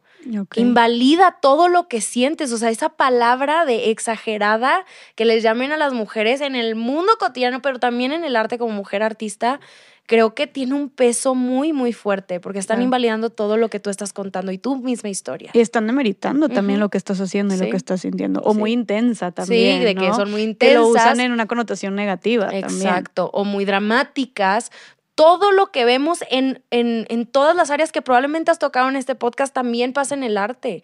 Todos esos adjetivos terribles que usamos para hacer menos a las mujeres se utiliza también con el trabajo de las mujeres. Toda esa duda de su capacidad Exacto. Entonces son, son eh, como retos muy feos que tienes que vivir como mujer en la sociedad, pero en el mundo del arte también. Ok. ¿Qué crees que podamos hacer en nuestro día a día desde las personitas que nos están escuchando aquí, que están manejando, que están en su casa, en una televisión, en Spotify, donde sea. Este, ¿Qué podemos hacer nosotras como para impulsar a las mujeres artistas? Conocer sus historias. Y cuando veas un nombre, investigues y lo veas y le prestes atención. Nuestra atención se monetiza. O sea, este, gracias a nuestra atención, esas mujeres artistas también pueden cobrar más y pueden ser más famosas y pueden ser más exitosas. Y no se trata de fama y dinero, es que también vivan de su trabajo. También está muy tachado y muy romantizado el ser un artista muerto de hambre. Oigan, del amor al arte no se come. No se come. También ser artista es un trabajo. Qué importante que digas eso. Exacto. Y también porque siento que la gente piensa que eh, eh, piensas en quiero ser artista y te vas a morir de hambre. Sí, y que no es un trabajo de verdad. Y también viene de desde el momento en que vemos a un artista súper exitoso, que justo ayer daba una clase de Jeff Koons, que ahí lo tachan que no es artista, es empresario. No es artista, es un hombre de negocios cuando sucede que les va muy bien de siendo artista, son unos vendidos y nada más les importa. Y pues entonces es un experto en marketing, es un experto en publicidad. No, no es artista o empresario, es artista y empresario. Hacer arte es un negocio también y se vale que los artistas cobren, se vale que los artistas hagan dinero de lo que más les gusta y no por eso los hace menos artistas. Y que cobren bien, oye, también, porque luego andan malbaratando su trabajo también, o la gente no reconoce, no le da la importancia a todo lo que, a todo lo que es. Exactamente. Qué padre que digas eso, porque sí siento que con. Eh, ay, pues es que no sé cómo decirlo, pero sí, que no se termina de reconocer formalmente o darle la importancia y seriedad al trabajo de un artista, yo creo. Entonces dices que lo que podemos hacer es empezar... Prestarle atención. Si lo vemos en una exposición, si sabemos que se va a presentar en algún lado, si vemos un panfleto, no sé cómo llamarlo, en Instagram, un póster en Instagram o algo. Nada más volteemos a ver, estudiemos los nombres, pongámosles atención, investiguémosla. Seguir a su trabajo. ¿no? Nombrémoslas. En las conversaciones que tenemos aquí en la mesa, en un restaurante, con tu familia, en donde sea, porque siempre salen a la conversación. Este tema es recurrente más ahorita, entonces hay que investigar y hay que educarnos también. Y no le pongamos el peso a alguien que porque no están en los libros y porque, ay, no, pues es que no está en internet, es que yo vi esto y no venían. No, pues también hay que echarle coco. Es de gente valiente, de verdad, que se atreve a cuestionar lo que le están poniendo enfrente y que se atreve a ir tantito por la tangente para investigar qué es lo que, que, hay más allá también. Claro. es muy cómodo quedarnos en esta como pues en lo que siempre nos han enseñado. Súper cómodo. No, y hoy en día creo que es esta tensión que dices, o sea, la verdad es que toda esa atención se traduce en una gran parte de lo que hacemos en redes. Entonces es tan simple como seguir el trabajo de una persona, compartir, ajá, recomendar, ponerles un comentario, no sé, digo, interesarte en su obra. Y si vas a, no sé, quieres adornar este alguna, tu cuarto, una casa, algo, o quieres hacer algo diferente, puedes ir a una exposición de un artista local o puedes comprar una obra, un cuadro de un artista local. O sea, como que siento que también el consumir local, aplicarlo a lo artístico también, ¿no? Exacto. Y tener en mente, y ahorita que estamos hablando de comprar también sus productos, que también, o sea, una forma de ayudar es comprándole, obviamente. Claro. Este, que una obra de arte esté barata no significa que es eh, peor que una que está muy cara. Y una muy cara no significa que es una muy buena obra de arte. Ok. O sea, y esto hago énfasis solamente porque en estas subastas magistrales que se venden obras a millones y millones, siempre está la pregunta de que, ¿por qué eso se vendió a 100 millones de dólares y está bien fea? Porque no tiene una cosa que ver con la otra. Una obra de arte no se vende en estas subastas por lo muy bonito, ay, perdón, por muy bonita o por muy buena que sea, ¿no? Se vende también por muchas otras cosas, porque dos güeyes están levantando así a lo menso su plaquita para elevar el precio. Entonces, estos artistas eh, locales que conozcamos o que apenas van empezando, que también esto de artista emergente que es ser un artista emergente, porque le llaman artista emergente a un artista no conocido. Emergente es pues, que apenas va empezando, pero a veces le llamamos emergente a alguien que lleva una carrera de 10 años. Pero apenas está dando, sea, apenas la gente Entonces, lo está bueno, Cuidado con esa palabra también. Pero, em, pues vemos y que lo venden, no sé, a dos mil pesos, a mil pesos, 50 pesos, lo que sea, y luego la gente es como, ay, no, está muy barata, pues chance no mejor vámonos con alguien que pues ya tenga un nombre. No, también, no, o sea, el precio no es equivalente a lo bueno o malo que sea. O sea, prestemos la atención, también hazte caso a tu gusto. Si te gusta, cómprale. Si la quieres apoyar, cómprale. Claro. ¿Sabes? Entonces, em, pues sí. Sí, ese tipo de factores no influyen en la calidad de la obra, ¿no? Y siento que también el arte es muy subjetivo, ¿no? Sí, o sea, sí es. se te puede hacer precioso, algo que dices tú, ay, mira, y consiguió que está a súper buen precio. Este, digo, también siento que es muy subjetivo, caro y barato para muchas personas, ¿no? Exactamente. Este, o puedes decir, ¿cómo eso? Perdóname, pero a mí no me gusta nada, de que cómo puede, cómo puede costar tanto, ¿no? Sí. Este, oye, Roberta, y pues antes de, antes de concluir, ¿cómo podemos como Dijiste tú una palabra que me gustó mucho como democratizar el arte. O sea, ¿cómo podemos todos y todas, creo que meternos más en el arte, admirar más, aprender más, creo que es algo que nos va a hacer crecer más simplemente, o sea, creo que es algo positivo en todos los sentidos y que nos puede inspirar y que nos puede informar y que puede hacer que vuele más nuestra creatividad, no sé, este, se me hace importante, ¿cómo nos podemos empezar a involucrar más? ¿Qué crees que haga falta tú para que la gente empiece a, acercarse, a interesarte en el arte? Esta, la democratización del arte no viene nada más de la accesibilidad en un aspecto económico, no, o sea, de que, ay, los museos pagan más baratos o que hagan entradas libres, no, porque también la accesibilidad es qué tanto entiendo cuando entro. Entonces viene también desde la educación, de qué nos enseñan sobre el arte, qué estamos aprendiendo y de qué manera nos enseñan. Entonces, eh, eso es lo que yo intento hacer, al menos con Hablemos Arte, con mi página, todos los cursos, etcétera, de tratarlo de hacer como esta plática muy ameno y muy a gusto, porque desde aquí empieza. Porque si de aquí empezamos a aprender de, de, de una manera fácil y de una manera como aprendes muchas otras cosas, pues agarramos un interés al ir al museo y todo, pero también pues es, un, es parte del el problema de los museos, la forma en cómo nos presentan esta información, estos párrafos de paredes gigantes, enormes y palabras y palabras. ¿Quién se pone a leer eso y todavía lo lees? ¿Y qué te dijo? Claro. Y luego se da, luego, o sea, se da por sentado que vamos a entender esa obra, ¿no? Cuando las obras no se explican por sí solas tampoco. Y una obra no, no, no podemos decir que algo es arte, o sea, si me lo tienes que explicar, no es arte. No, no, no, no, no, no, no. Esa frase a mí me puede volver loca. ¿Por qué? Este, porque no todo el arte se tiene que explicar por sí solo. Claro. A ver, te voy a poner una obra de Caravaggio, ¿la vas a entender? ¿Tú sabes qué está contando? ¿Qué parte de, de, la Biblia está hablando ahí Caravaggio? Tal vez no, pero eso sí lo consideras arte. Te obra de Jeff Koons que te lo tengo que explicar y dices, es que eso es una basura. No, no, no, el arte no se tiene que entender porque lo ves y ya, se puede sentir, claro que sí, pero si te lo explican, lo vas a entender muchísimo mejor. Así como tratar de entender a una persona porque te la presentaron, hola, ¿cómo estás? Listo.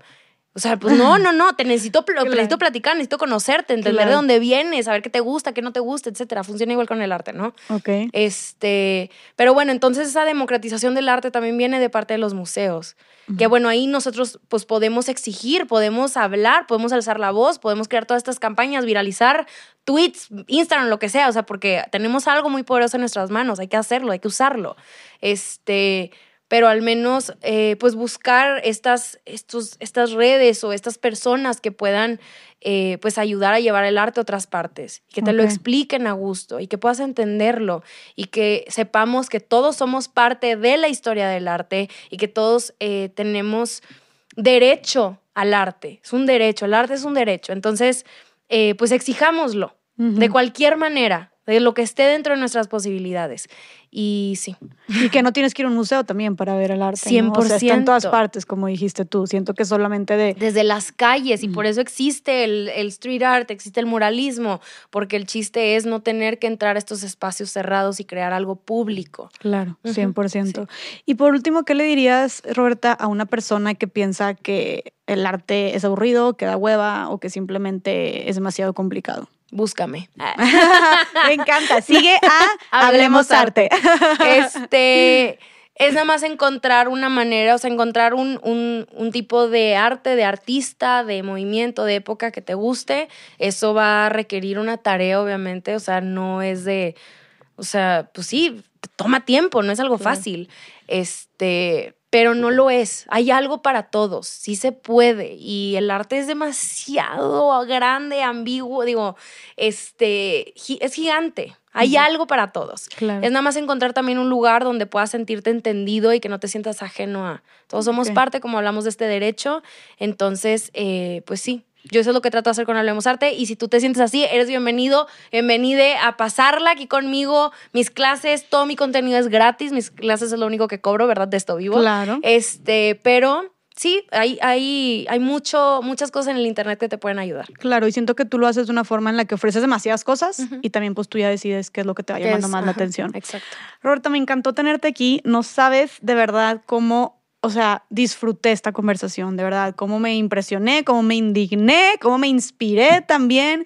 Entonces, estoy segura de que todas las personas que nos escucharon también, muchísimas gracias por tu tiempo, gracias por todo este trabajo que estás haciendo, se me hace sumamente admirable porque se me hace algo tan diferente, pero que lo has hecho tan bien, o sea, neta eres el ejemplo de cómo temas que tal vez no son tan, que no llaman que no llaman tanto la atención o así se cree popularmente.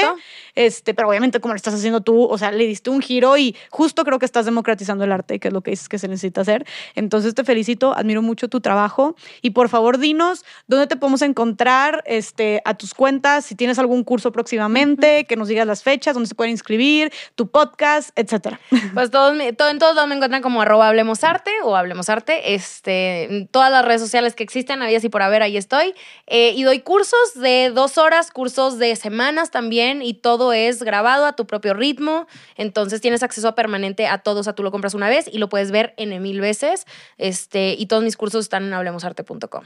De todos, artista, tu artista favorito, ahí va a haber un curso y cursos próximamente pues va a tener de René Magritte, de Marina Abramovich, que es justo la que estábamos hablando, el rol de las mujeres en el arte que me encantaría volver a dar, o sea, todas mis clases siempre las anuncio en mi Instagram, en TikTok, este, en la página y encuentran todo. Perfectísimo. Pues de verdad, muchas gracias por haber estado aquí. No, y ¿eh? gracias a ti por este espacio. Qué bonito tener estos espacios para platicar y, y, tú también eres, eres una herramienta importante para esta democratización del arte. Somos, ¿no? O sea, esta manera de poderlo platicar no lo puedes hacer en muchos lados. Y yo sigo buscando espacios de poder hablar de esto porque te los niegan muchas veces, ¿no? O sea, ah, hablar de esta manera no es, no es algo pues que se vea muy bien para este mundo tan elitista del mundo del arte. Ok. Entonces es bien padre Ay, tener estos espacios y que la pues. gente pueda conocer sobre esto. Qué gusto, de verdad, me encantó tenerte aquí. Este, aquí ya sabes que puertas abiertas siempre en lo que sea. Cuenta con mi plataforma, mis redes, con Más Allá del Rosa. Estaría súper padre luego.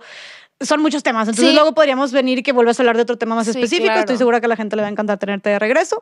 Y pues bueno, no me queda nada que volverte a agradecer. Eh, ya te dejamos tus redes sociales Sí, también obvio. aquí en la descripción, este, de Spotify y de YouTube. Y pues de nuevo, muchísimas gracias por tu tiempo. Gracias, Jessica. Y gracias a todas las personas que nos escucharon. Les mandamos un abrazote hasta sus casas o donde sean que estén. Y nos vemos en el siguiente episodio de Más Allá del Rosa. Bye. Bye bye.